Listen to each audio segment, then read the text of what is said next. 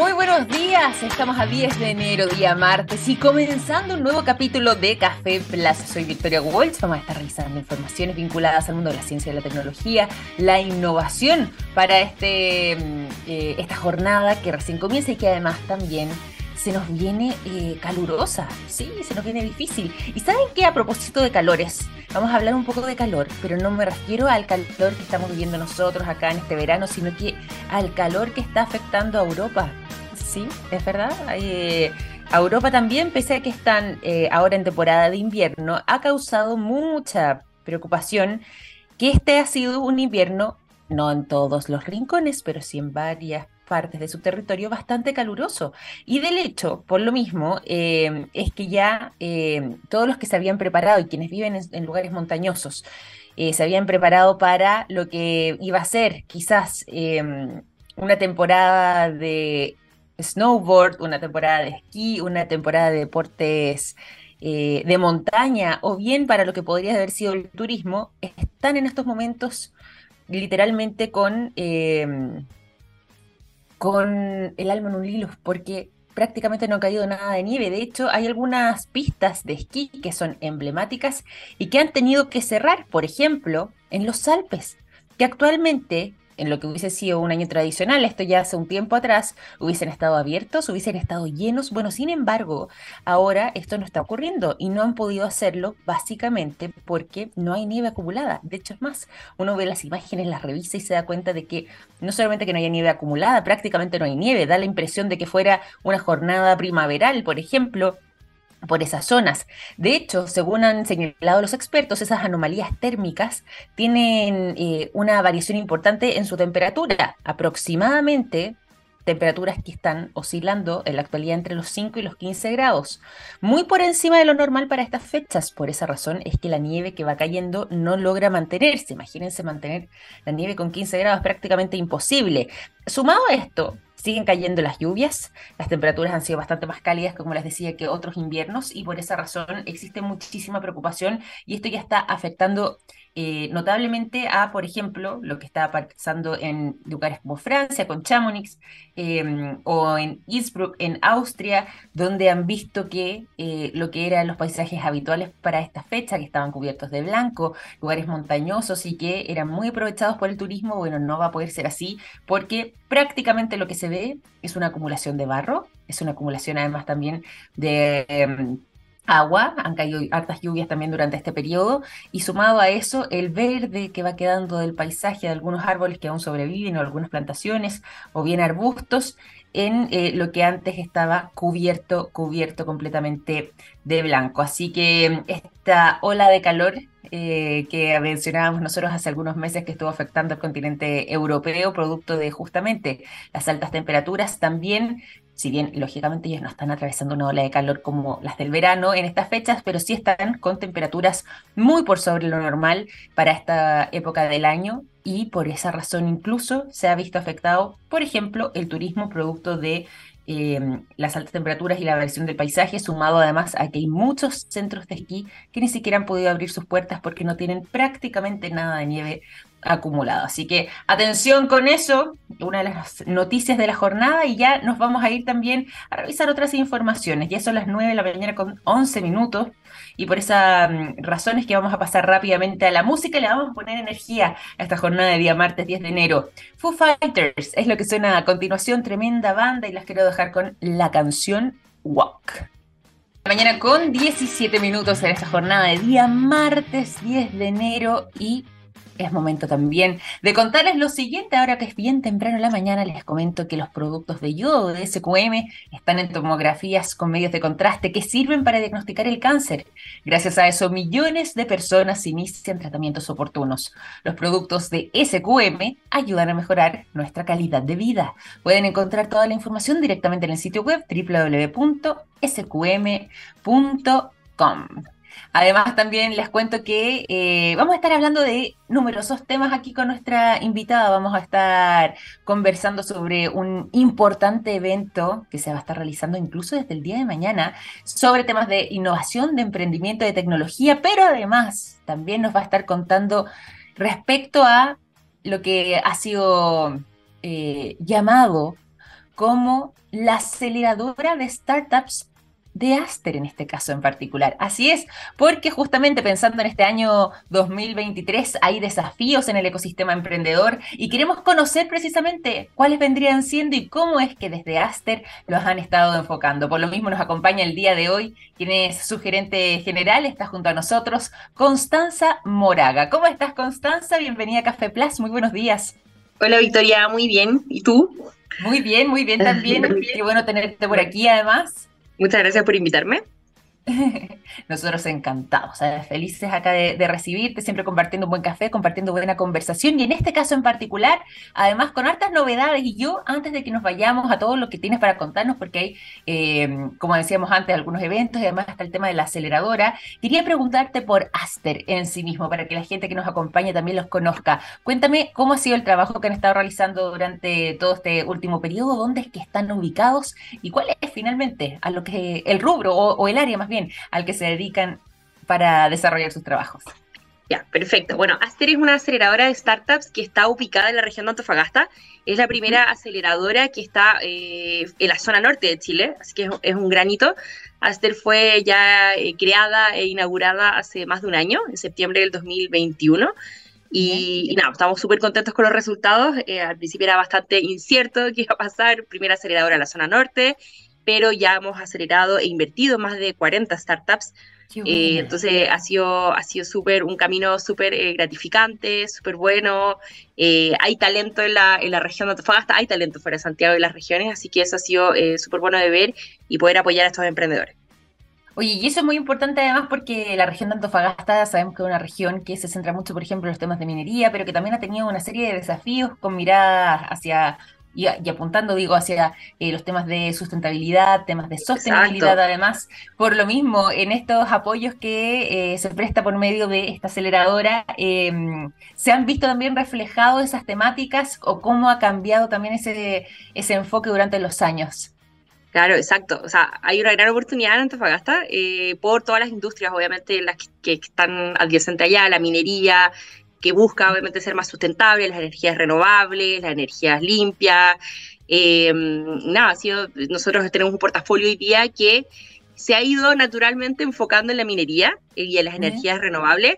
También tenemos algunas de astronomía y algunas que, de otros rubros que, que no están relacionados. Eh, pero, claro, naturalmente se ha dado eso. También nosotros somos una aceleradora que está de la mano de BHP escondida, entonces, que, ha sido financiada por ellos. Entonces, eh, ahí hemos podido hacer una muy buena sinergia también con sus otros programas, con la misma empresa. Entonces, ha sido una, se ha dado naturalmente eso y ha sido una muy buena sinergia. Hoy día el 70% del portafolio son startups que están en la minería. Entonces, ha sido, se ha ido especializando a poco y hemos podido apoyar a estos emprendedores a poder entrar a la minería, que sabemos que no es tan, no es tan fácil. Ahora un poco, quizás ahora cada vez un poco más fácil, pero hace unos años era casi imposible y ahora ya hay más, posibilidades, más oportunidades. Las mineras están buscando trabajar con startups mm. eh, para resolver sus desafíos, así que, que ha sido, llegamos como en el momento exacto, diría Oye, pero qué buena además eh, el momento, como dices tú, también la precisión para poder comenzar, además pensando en este año 2023 que se viene cargado de desafíos. Yo ahí quería preguntarte un poco qué mirada tienen para lo que se viene durante este eh, nuevo año. Llevamos tan solo 10 días, ¿cierto? Del 2023. Eh, ¿Qué proyecciones hacen para adelante? ¿Y qué podría pasar también con las pymes o incluso con eh, las pymes más pequeñas, con las micropymes, si es que ustedes también las abordan, pensando precisamente en un año que se sabe que podría ser un poco incierto en materia económica? A la hora de desarrollar sus trabajos? ¿Cómo es que eh, ustedes hacen esa proyección? Sí, exacto. Está bastante eh, pesimista, diría yo, las proyecciones para, para este año. Eh, todo lo que tiene que ver con, la economía, con la reforma tributaria, que, todavía es súper incierto, ahora con el tema del IVA, mm. bueno, la guerra y todo que venimos saliendo de una pandemia. Entonces, ha sido todo, todas esas cosas se han juntado, pero eh, como sabemos, las startups, eh, los emprendedores que tienen un alto potencial de crecimiento, que se basan en, tecnología, son súper resilientes y generalmente súper anticíclicos. Entonces van, eh, van como contra un poco como a la economía, han podido sobrevivir en una pandemia, entonces que, que fue bastante desafiante, por lo menos en el portafolio, todas las startups o la mayoría pudieron sobrevivir todo, todo, ese tiempo. Eh, claro, este año es un poco distinto porque obviamente las grandes empresas, que son los clientes generalmente de las startups, van a estar recortando costos, todo va a estar mucho más moderado. Eh, pero, y ahí las recomendaciones para las startups son eficientar los costos, mantenerse, o sea, ah. sobrevivir este año, mantener los costos bajos, ser súper eficientes con el equipo, tener a la gente que es realmente necesaria y nada, pues cuidar a los clientes y, eso, enfocarse, enfocarse en, las ventas y en mantener eh, a los clientes, a los clientes felices, ser harto sustentables. Exactamente, es cierto, y sobre todo además porque eh, en nuestro país las pymes abordan aproximadamente el 98,6% de, de las empresas totales del país y hacen una concentración importante además también eh, de lo que tiene que ver con los empleos, los empleos formales en este caso, Em, entonces se vuelve relevante también poder dar un apoyo y sobre todo cuando estamos hablando de startups, que cae también dentro de esta categoría, eh, eh, con otro enfoque quizás eh, y mucho más explotado más durante los últimos años.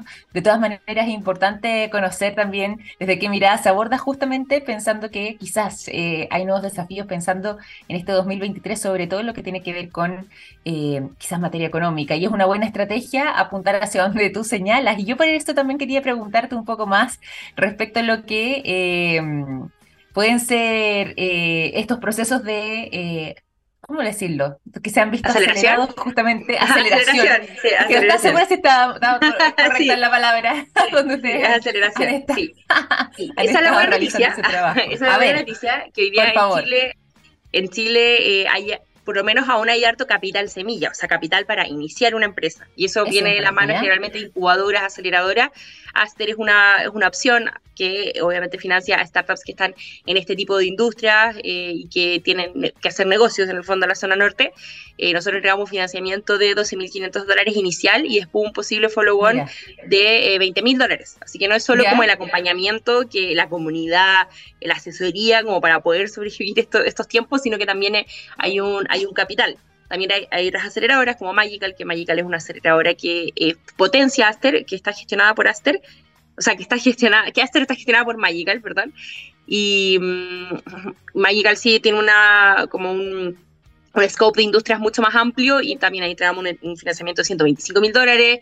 Y también hay otras aceleradoras, incubadoras, programas de Corfo, eh, que no solo, claro, está el capital que es súper importante, eh, pero que no es infinito obviamente, y, eh, y la asesoría como de, poder apoyarlos, de poder eh, que sean parte de una comunidad donde hay otros emprendedores que están pasando por la misma situación, de poder tener a alguien que está ahí asesorándote, que sabe de, una, de un aspecto más macro y también te ofrece distintos perks de descuento. Por ejemplo, nosotros en Aster tenemos un perk de más de 20 mil dólares de descuento en servidores de Amazon. Entonces, son, ahí también les sirve para, para reducir costos. Entonces, eh, yo creo que eh, para estas situaciones un gran partner, tener un acelerador, un jugador que te apoye, que esté de la mano, que sea tu socia y que en el fondo quiera que a ti te vaya bien.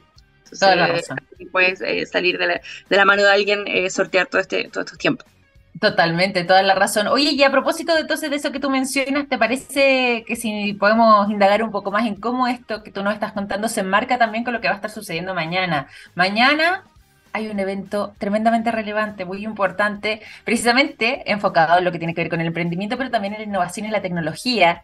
Y, se busca hacer esa conexión, eh, precisamente de parte de ustedes eh, que van a estar ahí presentes eh, haciendo esas conexiones entre inversionistas, entre los fundadores de las startups, buscando nuevas oportunidades. ¿En qué consiste entonces este Magical Summer que comienza mañana? El Magical Summit es un evento que ya Magical lleva haciendo hace más de, creo que está en la versión número 10. Entonces, a principio se hacía, antes hacía, ante la pandemia se hacía eh, presencial, donde iban más de 2.000 personas, y ahora ya se hace eh, virtual, donde tenemos un alcance mucho mayor. Eh, vamos a estar transmitiendo en Chile, en México, y le invito a la gente que se suscriba. van a ver speakers muy de muy buen nivel en la página de magicalsummit.com. El evento es mañana a las 9. Eh, va a estar súper bueno, vamos a juntar inversionistas con emprendedores. En fondo es el evento que marca la pauta del inicio de año del ecosistema de emprendimiento. Eh, así que no se lo pueden perder, van a ver eh, charlas súper interesantes, stands donde van a poder conocer también a las startups de Aster, de Magical, y, nada, pues que los invito, que va, a estar súper bueno, que se conecten de manera online, totalmente gratuita. Eso, de eso se trata el evento. Oye, y eso es importante porque como estábamos hablando antes, el poder literalmente tender nuevas redes eh, y conocer a quienes están en los distintos ámbitos, quienes podrían ser potenciales inversionistas, quienes podrían eh, también prestarnos una mano o quienes realizan incluso algún trabajo o algún servicio similar al nuestro. Puede ser una buena oportunidad para eh, conectar también desde esa mirada. ¿Y qué tan relevante se vuelven lo que mencionábamos antes, las redes para poder crecer? También, para quienes están quizás con una startup, pero eh, necesitan darla a conocer, necesitan eh, explotarla quizás de manera más pública, ¿cómo es que eh, las redes y, los contactos también de alguna forma u otra van facilitando ese camino? Las redes, yo diría lo más, incluso, claro, las redes son lo más importante para un founder. hay muchas redes, las aceleradoras te proveen una gran red porque hay otros founders que están, están en la misma situación de, que tú. Entonces puedes fondo eh, no cometer los mismos errores ya que hay gente que te puede aconsejar mm. eh, de qué cosas hacer, qué cosas no. Claro, la red de, emprendedores también eh, con inversionistas, tener contactos con empresas. O sea, hoy día hay muchas instancias donde uno puede encontrar a otros eventos que están haciendo ya, ya volvieron los eventos presenciales, así que también los online todavía se están potenciando. Entonces, hay muchas instancias para conocer a distintos actores. Creo que una de las cosas que caracteriza el ecosistema de emprendimiento es que eso, que la gente está muy abierta a conectar, muy abierta a conversar. Entonces uno puede conversar un día, contarle, después quizá no en ese momento no hay no haga mm. sentido, pero más adelante sí. Entonces siempre es bueno estar estar conectado con el ecosistema, ver qué está pasando, sobre todo si, si tienes un emprendimiento, una startup, eh, eh, es crucial. Es crucial, es cierto eso. Oye, y aprovecho de preguntarte también para quienes quieran conocer más sobre el trabajo que realizan en, Start, eh, en Aster, perdón, ah, iba a decir startup, en Aster, eh, sobre, eh, como nos contabas tú además también, lo que están pensando para proyectar hacia este año 2023 o quienes definitivamente tengan quizás algún emprendimiento o bien tienen su startup y les gustaría poder conocer, indagar más sobre lo que ustedes realizan, cómo es que se pueden contactar, cuáles son esas vías y esos canales de información. Perfecto. Nuestra página web es asteraceleradora.com. También que nos sigan en redes sociales, Asteraceleradora en Instagram. Nosotros hoy día acabamos de recibir a nuestra eh, tercera expedición, que nosotros les decimos, donde ya tenemos a 16 emprendedores que estamos acelerando en este momento y se va a abrir una nueva convocatoria durante este año. Esperamos que en abril, mayo, así que para que ahí estén atentos. Eh, que viene con este mismo financiamiento, con un programa de aceleración y con, otras cosas también eh, sorpresas que tenemos para este año. Eh, así que ahí para que estén atentos, que nos sigan en redes sociales, eso es súper importante porque así ya ahí vamos subiendo toda la información de las convocatorias y de las cosas que se vienen. Así que, los invito a todos a que nos, sigan, vean nuestra página web y, pues, estemos conectados. También tenemos en la página web las postulaciones abiertas. Tenemos el link de postulación abierto todo el año, entonces nos pueden escribir desde ahora y lo vamos a revisar también eh, cuando llegue el momento. Fantástico, fantástico. Por lo mismo, Por lo mismo también, ya que son las 9 con 30 minutos, Constanza, eh, nosotros siempre a esta hora le contamos a quienes se van sumando a nuestra sintonía, con quienes que estamos conversando durante esta mañana, y es justamente eh, Constanza Moraga, quien ustedes están escuchando, eh, recién conversando con nosotros, la gerente general de Aster, esta aceleradora además que está radicada en la ciudad de Antofagasta y desarrollando sus trabajos o sus proyectos. Y es precisamente una aceleradora de startups eh, ejecutada además por Magical, que también dicho sea de paso va a tener un interesante evento durante el día de mañana y que han estado colaborando de manera permanente también con eh, destacadas empresas vinculadas al mundo de la minería, en este caso, por ejemplo, eh, con Escondidas, BHP. Y bueno, más allá de eso, hemos estado comentando también durante esta conversación junto con Constanza el trabajo y la labor que realizan, sumado además eh, a lo que va a estar sucediendo mañana en este nuevo evento, en este nuevo encuentro más bien, que se va a estar realizando con el Magical Summit, donde justamente se busca poder conectar, poder conocer, indagar.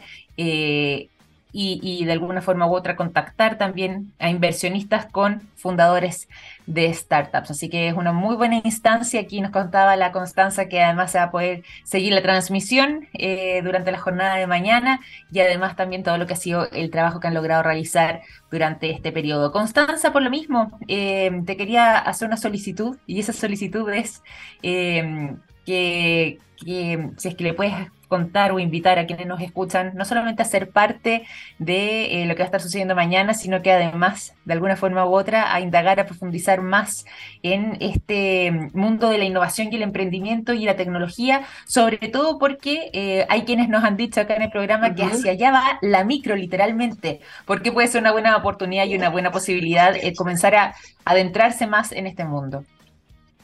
Claro, exacto. Como te, como te decía anteriormente, las startups generalmente son contracíclicas, entonces van eh, a la punta de lo que está pasando con la innovación. Así que creo que el Summit es un perfecto pie inicial para conocer de qué se trata esto, para conocer el ecosistema, para inspirarse también con, con distintas historias que van a contar nuestro, nuestros speakers, donde van a haber inversionistas, donde van a haber founders, donde van a haber eh, distintas personas que te pueden contar y, inspirarte también con este mundo que, que, es tan lindo y donde hay tanta gente que está aportando y que está tratando de ayudarse. Entonces, eh, no, los invito a que se conecten en magicalsummit.com, que se, se inscriban, ahí van a poder acceder a todas las charlas que van a haber mañana. Creo que después también van a tener acceso después del evento también a, poder repetir estas charlas. También van a haber stands donde van a haber distintas empresas, van a poder conversar con ella, se puede hacer networking, así que no, todos invitados. Creo que es un buen, muy buen primer paso a conocer de qué se trata esto, el emprendimiento, a inspirarse nuevamente con este año que aunque se viene difícil, eh, hay mucho que hacer. Así que para inspirarse va a empezar bien este 2023. Bueno, y como decíamos al inicio, Totalmente, y como decíamos al inicio de la conversación, también conocer, vamos a decir más que pensando en un año difícil, vamos a pensar en los desafíos que se vienen por delante, porque aquí la creatividad también nos puede salvar muchas oportunidades y Exactamente, la creatividad, clave, la creatividad va a ser clave, sí. Exactamente, exactamente, para poder sortear quizás los momentos más, más complejos, pero eh, pensando siempre en seguir creciendo y poder apuntar también hacia esa línea. Te quiero agradecer, Constanza, por esta conversación. Ha sido un placer tenerte por aquí en Café Plus. Muchas gracias, Victoria. Que estemos súper bien. Buen día. Igualmente, un gran abrazo. Chao, chao. Constanza Moraga, entonces, eh, gerente general de Aster, conversando con nosotros durante esta mañana aquí en Café, en Café Plus. Y son las 9 con 35 minutos. Por lo mismo, nos vamos a ir a la música. Los quiero dejar con el sonido de The Offspring. La canción Hit That es lo que suena cuando ya son las 9 con 35 minutos en esta jornada de día martes 10 de enero. Ya son las 9 de la mañana con 37 minutos en esta jornada de día martes 10 de enero aquí en Café Plus. Y es momento también de entregarles informaciones y contarles lo siguiente. Hay productos que nos han acompañado toda la vida, como el yodo, presente en el área de la salud, el nitrato de potasio en la industria de la alimentación, las sales solares en energías limpias y el litio en la electromovilidad. Los productos de SQM ayudan a mejorar nuestra calidad de vida. Toda la información presente, por supuesto, en el sitio web www.sqm.com. Hoy yo les quería eh, comentar algo bien interesante respecto a em, un tema que en su oportunidad, de hecho, conversamos aquí en la radio junto a Gabriel León, que estaría vinculado eh, a, mm, a todo un trabajo que ha desarrollado quien recientemente ha ganado el Premio Nobel de Medicina, que es este científico de origen sueco, Svante Pebo, quien ganó precisamente el Premio Nobel de Medicina de este año 2000, o sea, perdón, del recientemente pasado año 2022, en lo que fue la entrega durante el mes de octubre, eh, y que justamente eh, parte de su investigación y su enfoque ha estado principalmente centrado en lo que em, ha tenido que ver con los ADN, o, el ADN en realidad, no los, el ADN de los neandertales. Bien recordarán ustedes en esa oportunidad que conversábamos también sobre este tema y que profundizábamos respecto al complejo trabajo que ha realizado este mm, científico sueco, que eh, últimamente nos hemos enterado de muchísimas cosas de los neandertales y tiene que ver precisamente por la labor que este hombre ha podido realizar durante sus años de investigación. Y ahora hay novedades que vienen a saltar nuevamente a la luz. Todo esto producto de que justamente Svante Pevo ha seguido realizando estas investigaciones más allá de ya haber recibido este premio. Y en este caso en particular, se ha centrado en aspectos tan eh, cotidianos incluso como podrían ser la alimentación y como podría ser incluso el olfato.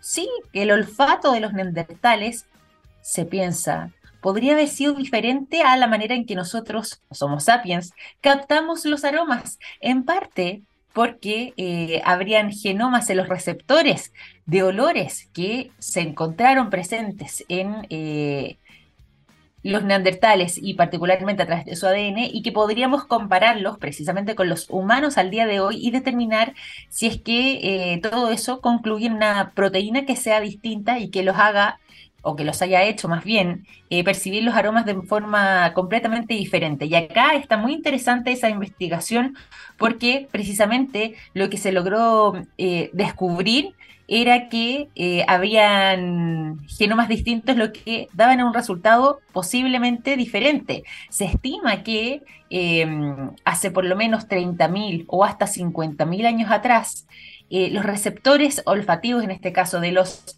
denisovanos o incluso también de los neandertales, eran menos sensibles a los aromas, eh, sobre todo a ciertos olores que en la actualidad nosotros podemos percibir fácilmente, como el aroma floral o, por ejemplo, olores desagradables como eh, el, el, olor, digo, a azufre o incluso algunos perfumes que puedan tener eh, una acentuación algo más intensa. Bueno, los receptores de olores de los neandertales, en su mayoría, si bien son muy similares a los de los seres humanos, percibían o captaban esos olores con una sensibilidad que era diferente y ahí gran parte de esto se ha podido conocer gracias a la labor que ha estado realizando este científico sueco Svante Pevo, pero también logró determinar otra cosa. Y aquí vamos a desmitificar algunas situaciones. Muchas veces se eh, ha conversado, se ha centrado esta discusión en que los neandertales seguramente tenían eh, o no siguen vivos hasta la fecha porque se habrían enfrentado contra los Homo sapiens, terminando justamente los Homo sapiens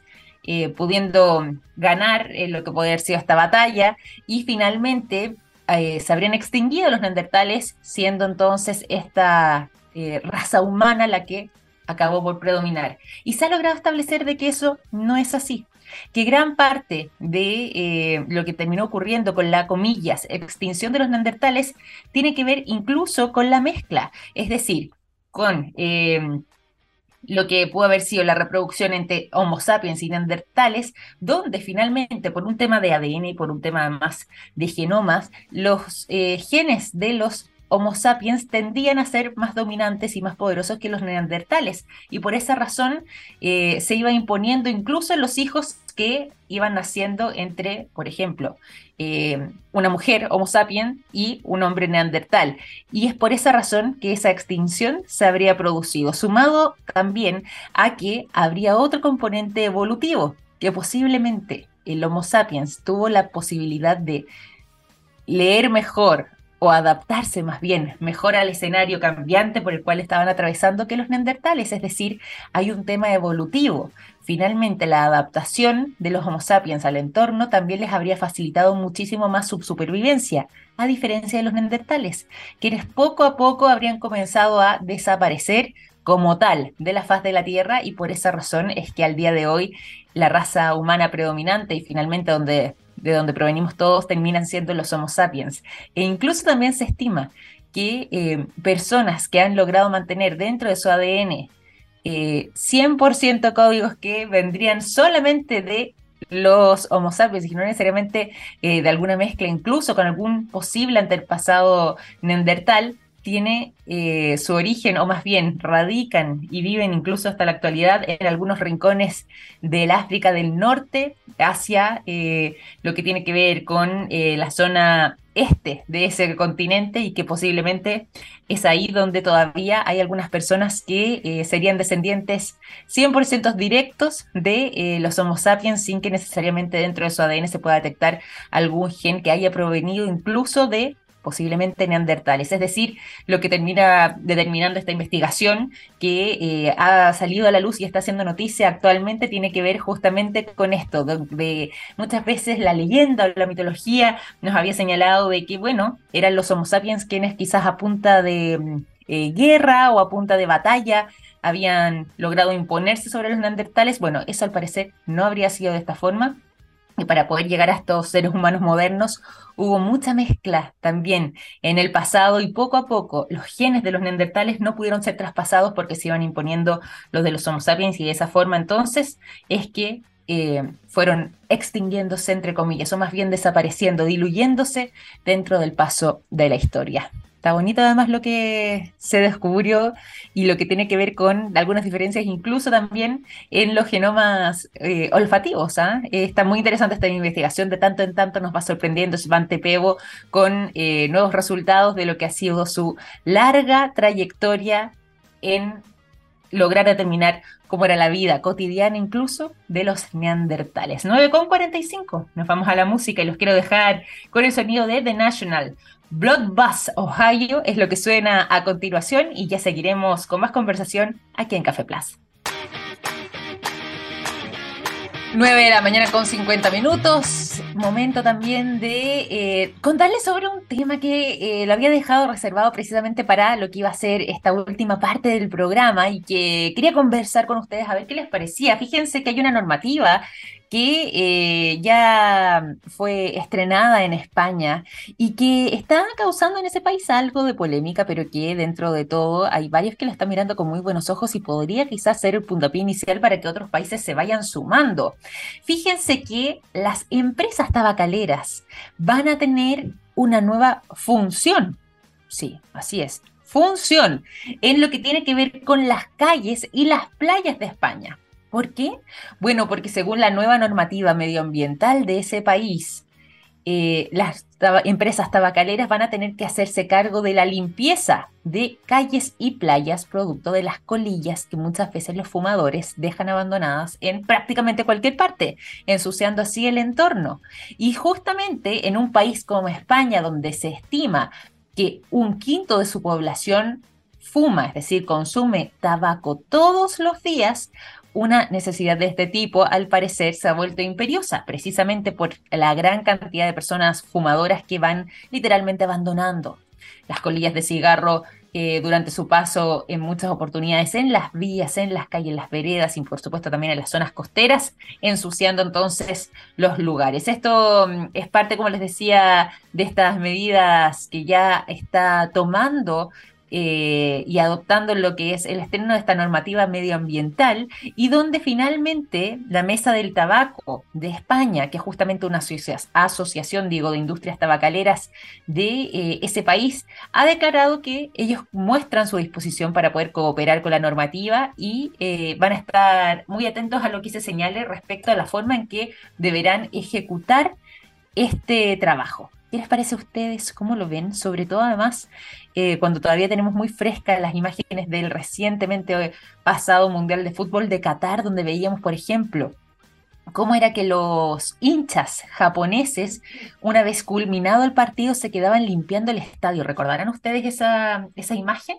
Bueno, algo parecido vamos a empezar a ver, en este caso con las colillas y las empresas tabacaleras en España, porque precisamente es eso lo que se busca hacer. Y esto podría ser eh, un ejemplo también para todos nosotros a lo largo y ancho de todo nuestro planeta, pensando en cómo es que nosotros también contribuimos eh, a un mayor bienestar en nuestro entorno y en nuestro ambiente. Poder eh, cooperar con acciones tan sencillas como dejar el lugar igual o mejor, si es posible, que como nos fuimos y eh, no ensuciar, sobre todo cuando estamos quizás en un momento de extensión o al revés, estamos conversando con alguien, nos estamos contando un problema o estamos en, eh, compartiendo en un entorno, en vez de dejar la basura que utilizamos, los restos de bebida o en este caso las colillas que quizás eh, muy legítimamente alguien podría consumir los productos de lo que fue la acción de fumar en lo que puede ser ese momento, bueno, llevarla, eh, no tener que ensuciar de esta forma el medio ambiente, el entorno y generar quizás otro tipo de problemas. Así que eh, vamos a ver si es que esto se extiende también, se contagia hacia otros rincones del mundo. Yo lo propongo aquí para nuestro caso, sobre todo lo que tiene que ver con las playas en Chile. Hay muchas campañas para... Eh, no dejar las colillas abandonadas en la arena. De hecho, hay una campaña en particular que la gente que vive en las zonas costeras las habrá visto, pero que se llama Orillas sin colillas y que justamente apunta en ese sentido, pero quizás esta práctica pudiese extenderse también a parques, a playas, por supuesto las mismas calles y todos los entornos que de manera pública compartimos como sociedad. Así que mm, eh, estaba interesante ese tema, se los tenía reservados y bien guardados de lo que está ocurriendo en España. Y finalmente también, antes de despedirnos, les quiero contar sobre un rumor que está sonando muy fuerte, que proviene del universo Marvel, de Marvel Studios en particular, y que em, podrían sorprender próximamente con un anuncio que había estado rondando a modo de rumor muy fuertemente, pero que finalmente eh, al parecer podría materializarse eh, en lo que podría llegar a convertirse una película de World War Hulk y que incluso podría tener, eh, aparte de sus actores de regreso, en lo que se proyecta podría ser esta película que incluiría incluso a Red Hulk, precisamente centrada en la historia de Wong, es decir, posiblemente la gran Lip Tyler vuelva a la escena eh, también por medio de esta película y posiblemente entonces Red Hulk pueda tomarse próximamente la pantalla grande según eh, lo que venía sonando inicialmente como un fuerte rumor de parte de eh, Marvel Studios, pero que podría convertirse y traducirse todo esto en una realidad. Así que hay novedades también en ese sentido. Eh, hay algunos reportes oficiales que si bien no han sido... Eh, eh, entregados de manera pública. Próximamente, en las próximas horas, se espera que pueda realizarse, pero ya se sabe que eh, este finalmente va a ser uno de los proyectos que Marvel Studios tenga reservados para su querido público en este año 2023. Y con esa información, entonces, también en esta serie que se podría centrar en Wong y en esta película sobre Red Hulk es que vamos a ir finalizando este capítulo de Café Plus con estas novedades de Marvel Studios, agradeciéndoles por su sintonía y cuando ya son las 9.56 nos despedimos. Les quiero dar las gracias por habernos acompañado el día de hoy y dejarlos invitados a seguir con la sintonía y la programación de Radio TX Plus, TX Plus, porque ya comienza la ciencia del futuro. Que estén muy bien, un gran abrazo, cuídense mucho. Chao, chao.